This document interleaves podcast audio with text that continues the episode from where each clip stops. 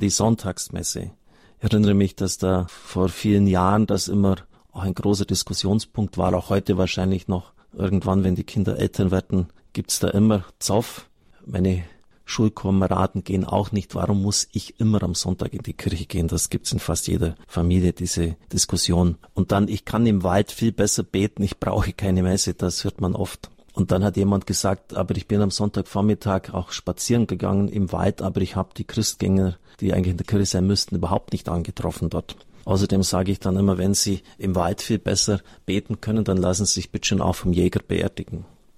Wir leben in einer individualistischen Zeit. Der Einzelne will frei und unverwechselbar die eigene Existenz planen und gestalten. Normen der Gemeinschaft, ihre Ansprüche und Wünsche scheinen eher ein lästiges Übel zu sein, das man sich, soweit es geht, vom Leib hält. Kein Wunder, dass eine solche Zeit auch die Religion weitgehend zur Privatsache erklärt hat. Noch mehr gilt dies für die religiösen Lebensvollzüge. Man spricht zwar heute oft von einer neuen Aktualität der Religion, doch diese spielt sich nicht mehr im Rahmen fester Institutionen und ihrer Vorgaben ab. Man will in der Regel eine völlig freie, vagabundierende Spiritualität leben, etwa in der Esoterik, da haben sie kein persönliches Gegenüber, sie können gerade machen und tun, wonach in der Sinn steht, aber dass das den Menschen nicht gerecht wird, dürfte auffällig klar sein. Auf dem großen Markt der religiösen Möglichkeiten ist die Kirche nur noch ein Anbieter unter vielen anderen. Jeder Einzelne nimmt sich selbst das Recht zu entscheiden, welche ihrer Weisungen er noch befolgen will. Die alte Ausflucht abständiger Christen, dass man doch auch im Wald beten könne, ist längst für die große Mehrheit zur Charakterisierung des religiösen Verhaltens geworden. Ob, wann und wie ich bete, geht nur mich selbst und niemand anderen etwas an. Die Kirche dagegen hält an der Sonntagspflicht fest. Das können Sie übrigens auch im Gotteslob nachlesen. Es ist eines der fünf Kirchengebote, neben dem, dass man auch die Fast- und Abstinenztag halten sollte, dass man wenigstens einmal im Jahr zur Kommunion und zur Beichte gehen sollte. Am Sonntag und an anderen gebotenen Feiertagen sind die Gläubigen zur Teilnahme an der Messopfer verpflichtet. So formuliert es unmissverständlich das geltende Kirchenrecht. Warum ist die Sonntagsmesse so wichtig? Natürlich kann ich auch im Wald beten. Ein Spaziergang durch Gottes herrliche Natur vermag mir in der Größe und in der Schönheit der Schöpfung etwas von der Größe und Schönheit des Schöpfers zu zeigen. Und nicht nur im Wald, auch zu Hause, soll mein stilles Kämmerlein ein Ort des Gebetes sein. Jesus verurteilt jene, die sich öffentlich wichtig machen mit ihrem Gebet und fordert uns auf, im Verborgenen zu beten. Wir lesen in der Bergpredigt, Du aber geh in deine Kammer, wenn du betest, und schließ die Tür zu. Dann bete zu deinem Vater, der im Verborgenen ist, und dein Vater, der auch das Verborgene sieht, wird es dir vergelten. Also Ulrich Filler spricht dem nicht die Berechtigung ab, dass man auch im Wald fromm sein kann, in der Schöpfung, ja, dass man einem Wort des Herrn entsprechend auch im Verborgenen beten, so dass man keine Schaufrömmigkeit aufziehen soll. Er weist aber auch dann darauf hin, dass es einen diesen gemeinschaftsverpflichtenden Charakter auch gibt. Als Christ lebe ich meinen Glauben nicht nur ganz privat in einer meiner persönlichen Gottesbeziehung, sondern in der Gemeinschaft der Kirche, in die ich durch die Taufe eingegliedert wurde. Und für den, der auch nur ansatzweise die sakramentale Struktur der Kirche verstanden hat, gibt es sowieso keine Alternative, denn den Leib des Herrn, die höchste Form der Begegnung mit Christus in der sakramentalen Kommunion, den reicht mir kein Jäger im Wald und auch kein Spaziergänger. Also da zeigt diese Argumentation, dass man eigentlich letztlich innerlich sich Lichtjahre vom Eigentlichen entfernt hat und das Wesentliche gar nicht mehr versteht, dass im Grunde genommen eine Katechese notwendig wäre. Schon die frühen Christen haben bewusst den Sonntag für die Messfeier gewählt. Als Tag der Auferstehung ist er dem Sakrament angemessen, das Begegnung mit dem auferstandenen Herrn verspricht und das Erwartung des ewigen Ostertages, Vorgeschmack des himmlischen Paschafestes sein will. Der erste Tag der Woche, und das ist der Sonntag, nicht der Montag, wird zum Herrentag, der den jüdischen Schabbat ablöst, weil sich an ihm die Neuschöpfung in Christus vollendet hat. Da hat Ulrich Filler, mein Mitbruder, sehr viel hineingepackt, das ich Ihnen ein bisschen erläutern möchte. Sie wissen ja die Schöpfung, das Sieben-Tage-Werk, und dann heißt es, am siebten Tag ruhte Gott aus. Also dieser Tag der Ruhe, der bei den strenggläubigen Juden noch sehr gehalten wird am Tag nach dem Sabbat ist Christus auferstanden. Das heißt, es ist, jetzt wenn man die sieben Schöpfungstage hernimmt, der achte Tag der Schöpfung. Und zugleich ist es für uns der Beginn der Woche, nicht erst der Montag. Also die Woche beginnt mit dem Sonntag, gleich mit dem Höhepunkt sozusagen, mit dem Tag, an dem wir der Auferstehung des Herrn gedenken. Ist übrigens interessant, auch bei Umfragen. Wir wissen ja, dass Jahr für Jahr die Zahl der Gottesdienstbesucher immer mehr gesunken ist, weniger geworden ist, aber dass drei Viertel der Menschen gesagt haben in unserem Land, Sonntag ist ein besonderer Tag. Ohne Sonntag gibt's nur Werktage. Also brauchen wir irgendeinen Tag, der aus dem Lauf der Werktage herausgehoben ist. Das war übrigens bei den Juden schon so. Shabbat, dieses hebräische Wort heißt herausgeschnitten sein. Also aus dem Lauf der Tage, aus dieser Routine, aus dem gewöhnlichen Alltäglichen herausgeschnitten sein. Und ich ergänze, es braucht einen Tag, an dem es um anderes geht als nur um Manna sammeln in der Wüste und das Äußere des Lebens zu organisieren und zu bestellen. Und dazu ist auch der Sonntag da. Christus sagte mal im Evangelium, der Menschensohn ist Herr über den Sabbat. Ein unglaublicher Anspruch, denn er ist ja im Alten Testament von Gott sanktioniert und eingeführt worden, auch mit mehrfacher Begründung, weil man ruhen soll, weil man die Schöpfung denken soll. Er ist Herr über den Sabbat und so hat sich tatsächlich diese Zeitachse verschoben. Unser Festtag, unser Feiertag ist nicht mehr der Schabbat, der Samstag, sondern der Sonntag. Ein Osterfest im kleinen Aufbruch in eine neue Woche. Ich möchte jetzt auch ganz persönlich an dieser Stelle etwas anfügen, weil es ja immer wieder auch Diskussionen gibt, Auseinandersetzungen. Ich muss am Sonntag ausschlafen. Ich bin müde, habe eine anstrengende Woche. Ist sicher richtig. Mein Lehrer, Prälatprofessor Dr. Ziegenhaus, pflegte darauf immer zu sagen, hat Christus sich am Kreuz geschont? Hat er nicht für dich alles gegeben? Sein ganzes Leben, seine Liebe? Als Priester bin ich ja angehalten, die Messe täglich zu feiern und für mich ist es nie irgendwie Pflichterfüllung. Ich tue es auch mit Freude, sicher manchmal auch mit einer gewissen inneren Müdigkeit vom Lauf des Tages her, aber es ist immer eine ganz eigenartige Erfahrung. Wenn ich dann die Heilige Messe gefeiert habe, und vorher wirklich durch viele Gespräche, Verhandlungen, Telefonate, E-Mails belastet war, darf ich immer wieder erleben, dass es mir Kraft gibt. Eine Stärke, eine Freude. Es ist, als ob wirklich vieles abfällt und das ist ja auch der Sinn dass wir innehalten, das Wort Gottes hören, uns beschenken lassen vom Herrn und von seiner Liebe auch heilen lassen, die, die Liebe des Vaters in Anspruch nehmen, die Erlösung in Jesus Christus, die Kraft, die Freude des Geistes Gottes, dass er in uns einkehrt. Und dann noch etwas anderes, der Dank. Ich war im Urlaub ziemlich viel unterwegs, auch im Raum Altötting-Passau, und ich bin fast 100 Kilometer an Maisfeldern entlang gefahren, die alle verbrannt waren. Das war nur noch Stroh. Das hat man nur noch wegwerfen können. Wir werden es wieder lernen, für die Gaben der Schöpfung zu danken, dem Herrgott auch zu danken, dass es so gut meint mit uns. Wenn ich so zurückschaue auf mein Leben jetzt die letzten 20 Jahre, es war kein easy going, wie man es heute so sagt, dass es einfach nur ein Spaziergang war. Es waren viele schwierige Augenblicke dabei. Aber was haben wir erreicht jetzt hier mit diesem Haus, mit den Mitarbeitern? Jeden Tag unzählige Briefe von Menschen, die eine Grundversorgung im Religiösen, im Glauben durch Radio Horeb sichergestellt sehen, die oft allein sind in einem Hochhaus, ihr Leben lang treu ihre Dienste verrichtet haben. Die Kinder sind jetzt weg, sie sind allein und sie haben wieder eine geistige Heimat bekommen. Liebe Zuhörer unseres Radios, wenn ich in der Beichte Leute manchmal vor mir habe, wo ich den Eindruck habe, die sind schon berufsmäßige Jammerer und Nörgler geworden, gebe ich oft folgenden geistlichen Rat. Machen Sie jetzt bitte schon mal die nächsten drei Tage, jeden Abend, drei Punkte, wo Sie auf den Tag zurückschauen, dem Herrgott danken. Und Sie werden feststellen, dass es mehr sind als drei Punkte. Viele Dinge, wofür Sie Gott Dank sagen können, die gar nicht selbstverständlich sind. Und wenn es nur, in Anführungszeichen, Ihre Gesundheit ist.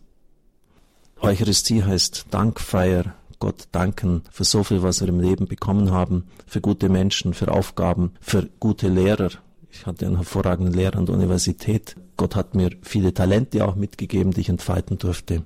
Zeit der Danksagung, Dank. Und das ist der tiefste Sinn eigentlich der Eucharistie. Dank dafür, dass wir eine Perspektive haben, die in die Ewigkeit hineinreicht, dass wir im Unterschied zu vielen anderen wissen, mit dem Sterben ist es nicht aus. Es geht weiter in die Herrlichkeit Gottes. Dank, dass wir Kraft haben, auch unseren Alltag zu bestehen, dass wir reifen dürfen in verschiedenen Sachen. Es geht um den Sonntagsgottesdienst, der natürlich für die katholischen Christen auch einen gewissen Verpflichtungscharakter hat. Ulrich Filler bringt zunächst einen geschichtlichen Rückblick in den ersten Jahrhunderten herrschte noch das Bewusstsein vor, dass die sonntägliche Feier nicht lästige Pflicht, sondern eine Selbstverständlichkeit, froher Ausdruck der Würde des Getauften ist. Nicht durch eine Kirchensteuerliste, sondern durch die gemeinsame Feier der Eucharistie wurde Gottes Volk sichtbar. Es war darum für die alte Kirche kein Mangel, sondern ein wichtiges Symbol, wenn an einem bestimmten Ort nur eine einzige Sonntagsmesse in der Gemeinschaft aller gefeiert wurde. Man wusste, in dieser Versammlung wird sichtbar, wer die persönliche Beziehung zu Jesus Christus sucht und wer sein eucharistisches Vermächtnis ernst nimmt, tut dies zu meinem Gedächtnis. Es war auch in der Anfangszeit die Kirche der Entschiedenen, denn wer damals am Gottesdienst teilgenommen hat, musste auch damit rechnen, dass er von staatlicher Seite belangt wird, ja des Todes ist. Berühmt ist folgendes Ereignis, das in der afrikanischen Christenverfolgung etwa um das Jahr 300 sich ereignet hat, als 50 Christen von Abytine bei der sonntäglichen Eucharistiefeier überrascht und verhaftet wurden. Sie wurden verhört, warum sie das getan haben, zum Gottesdienst sich versammeln, obwohl es verboten war vom Kaiser Diokletian. Das war die letzte und blutigste Verfolgung der Christen. In den Verhören wiesen sie darauf hin, wie lebenswichtig die sonntägliche eucharistische Gemeinschaft für sie ist. Auf die Frage, warum sie sich über das entsprechende Versammlungsboot hinweggesetzt und die Zusammenkunft nicht verwehrt hätten, antwortete einer im Verhör, und das ist vom lateinischen Ausdruck her so berühmt und bekannt geworden, sine domenica non possumus. Ich habe es nicht gekonnt, da wir ohne das Herrenmahl nicht sein können. Also ohne das Herrenmahl können wir nicht sein. Wir können nicht leben ohne die Eucharistie. Die anderen antworteten ähnlich und erlitten dafür das Martyrium. Ja, da für diese Leute ist es natürlich wichtig, dass sie am Gottesdienst teilnehmen, so wichtig, dass sie sogar bereit sind, das Leben dafür hinzugeben. Das sollte uns vielleicht schon noch ein bisschen nachdenklich machen, wenn wir selber das bei uns ein bisschen im Laissez-faire-Stil abhandeln. Wenn es heute nicht geht, dann geht es vielleicht ein anderes Mal und der Verpflichtungscharakter für uns nicht sonderlich hoch ist. Auf das geht es Ulrich Filler auch ein. Je mehr die christlichen Gemeinden anwuchsen, desto größer wurde freilich auch die Zahl der Säumigen. Im Hebräerbrief heißt es, Lasst uns nicht unseren Zusammenkünften fernbleiben, wie es einigen zur Gewohnheit geworden ist, sondern ermuntert einander. Das heißt schon am Ende des ersten Jahrhunderts ist das eingeschärft worden, weil einige müde geworden sind oder einfach nicht mehr gekommen sind. Nachdem das Christentum im vierten Jahrhundert römische Staatsregion geworden war, tauchen neben der Einschärfung der Sonntagsruhe erstmals auch Verordnungen zu einer gottesdienstlichen Sonntagspflicht auf. Eine solche Verrechtlichung des eigentlichen Selbstverständlichen ist wohl der Preis, so kommentiert Filler, den jede Gemeinschaft bezahlen muss, die eine gewisse Größe erreicht hat. Das Mittelalter bemühte sich um eine moraltheologische Grundlegung.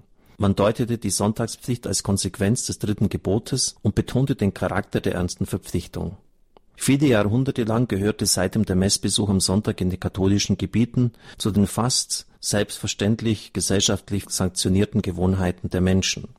Karl Lehmann hat übrigens einen interessanten Hirtenbrief geschrieben. Ohne Sonntag können wir nicht leben. Ein ermutigendes Wort zum Sonntagsgottesdienst. Es ist in der Fastenzeit des Jahres 2007 erschienen am Schluss bringt er auch etwas zur Selbstverständlichkeit oder Nicht-Selbstverständlichkeit des Gottesdienstbesuchs am Sonntag. Eine Geschichte geht mir immer wieder nach, so Karl Lehmann. Vor Jahren war eine Gruppe evangelischer Christen aus Namibia in unserem Land zu Besuch. Sie waren ungemein überrascht, wie gut die Menschen hierzulande leben können und was uns alles möglich ist. Am Sonntag unmittelbar vor dem Abflug gingen sie in einer deutschen Großstadt in den Gottesdienst und waren hell entsetzt über den äußerst geringen Besuch. Sie konnten das einfach nicht verstehen. Einer hat mir deswegen danach einen Brief geschrieben und gefragt, euch geht es so gut und warum seid ihr vor Gott so undankbar? Euch geht es so gut, warum seid ihr vor Gott so undankbar? Ich konnte diese Frage einfach nicht mehr vergessen. Darum habe ich in diesem Jahr, wie ich schon sagte, 2007, nochmals zu dieser Herausforderung etwas sagen wollen. Eucharistie heißt ja Dankfeier, Feier des Danks. Und deshalb auch die Frage, euch geht's so gut, warum dankt ihr nicht? Warum dankt ihr Gott nicht? Ihr müsstet es viel mehr tun. In unserer Zeit nun setzt die Teilnahme im Gottesdienst, wie das Christsein überhaupt, wieder die bewusste Entscheidung des Einzelnen voraus. Wer aber die Entscheidung zum katholischen Glauben getroffen hat, wird den regelmäßigen Gottesdienst nicht nur als individuelle Pflicht gegenüber Gott, sondern als Pflicht gegenüber der Gemeinschaft der Kirche erkennen. Denn wie soll die Kirche im Sakrament der Einheit immer mehr zum geheimnisvollen Leib Christi zusammenwachsen, wenn sich die einzelnen Glieder verweigern? Wie soll die Gemeinde im Gotteslob Zeugnis ablegen vor der Welt, wenn die Stimmen der meisten Getauften stumm bleiben?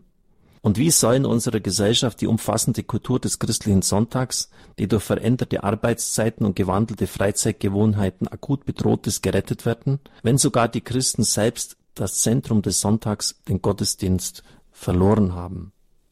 Immer wieder werde ich auch in der Seelsorge Sprechstunde gefragt, was ist jetzt, wenn jemand öfters nicht kommt? Ist das schwere Sünde? Die Kriterien der schweren Sünde sind ja eine wichtige Sache mit Wissen und mit Wollen. Und da kann man schon sagen, das weiß eigentlich noch jeder, dass das Verpflichtungscharakter hat. Es ist etwas Wichtiges und er macht es ja absichtlich, wenn er nicht kommt. Also müsste so eine schwere Sünde sein. Karl Lehmann hat damals darauf geantwortet. Es ist einsichtig, dass spätere Zeiten die absichtliche, nachlässige Nichtbeachtung des Sonntags als schwere Sünde gewertet haben. Wenn jemand sich in der Tat bewusst so verhält, ist es auch heute noch wahr, was die gemeinsame Synode der Bistümer in der Bundesrepublik Deutschland so formuliert hat. Zitat. Auch wenn es vielen widerstrebt, angesichts eines so einzigartigen Angebots von Sonntagspflicht zu sprechen, so ist es doch nach wie vor eine ernsthafte Verfehlung gegen Gott und die Gemeinde, wenn ein Christ die Eucharistiefeier am Sonntag ohne schwerwiegenden Grund versäumt. Also, Sie haben es jetzt gehört, eine ernsthafte Verfehlung. Ob das im einzelnen Fall als schwere Sünde bezeichnet werden muss, ist von daher zu beurteilen, inwieweit sich hier eine Haltung der Undankbarkeit, Gleichgültigkeit oder gar Ablehnung gegen Gott und seine Kirche ausdrückt. So ist das Gewicht dieser Verfehlung zu messen an der Haltung, in der der Einzelne zu Gott und der Kirche steht. Zumal wer immer wieder ohne Grund der sonntäglichen Eucharistiefeier fernbleibt, in schweren Widerspruch zu dem steht, was er als getaufter und gefirmter Christ der Gemeinschaft der Kirche und sich selbst schuldig ist. Undankbar weist er das Angebot Gottes zurück. Das Gebot der Kirche will die innere Verpflichtung nur bewusst machen und unterstreichen. Es will eine Hilfe zur Selbstbindung sein und deutlich machen, dass die Teilnahme der Eucharistiefeier nicht dem Belieben des Einzelnen überlassen ist. Zitat Ende aus der Synode der deutschen Bistümer entnommen. Karl Lehmann hat das anhand einiger Kriterien beurteilt und das ist natürlich dann immer schwierig jetzt auseinanderzutüften, was ist jetzt genau schwere Schuld, auf jeden Fall eine sehr ernsthafte Verpflichtung und wenn es dann eine Haltung der Undankbarkeit, Gleichgültigkeit oder Ablehnung gegen Gott und seine Kirche ist, kann man auch von schwerer Schuld sprechen. Oft fragen mich die Leute bei der Beichte im sexuellen Bereich, ist das schwere Sünde? Ich sage, ich kann es im Einzelnen nicht auseinanderdividieren. Legen Sie es einfach in die Beichte hinein und quälen sich dann nicht mehr damit ab, welchen Grad es jetzt erreicht hat.